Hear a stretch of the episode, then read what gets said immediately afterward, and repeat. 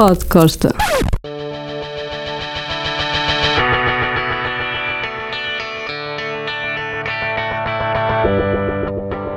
Um podcast muito, muito especial. Ouçam Ozzy Osbourne. Outra vez, Ozzy Osbourne. Pois bem, antes dos Osbournes, o Ozzy estava todo cego, todo mamado. É o termo.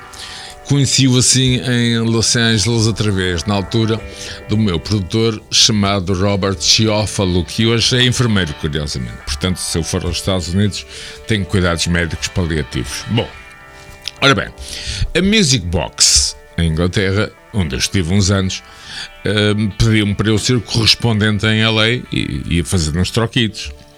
Então eles arranjaram uma entrevista com o Ozzy, lá está, mas antes, de, digamos, daquele renascimento do Ozzy como persona. Portanto, estava realmente todo cego e todo mamado. Bom, eu vou com o Robert Shaw, falou ao escritório dele em Melrose Avenue, Los Angeles.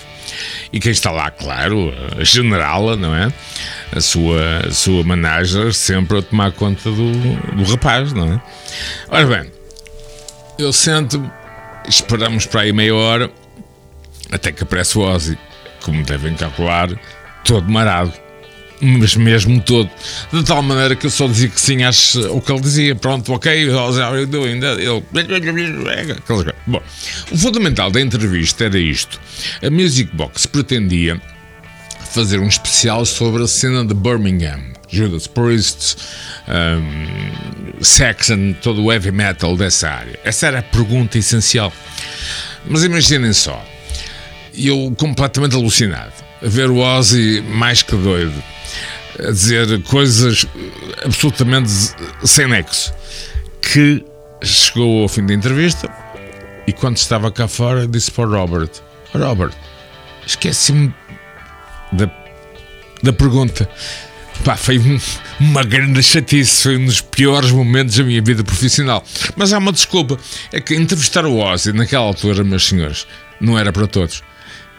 Mais um podcast.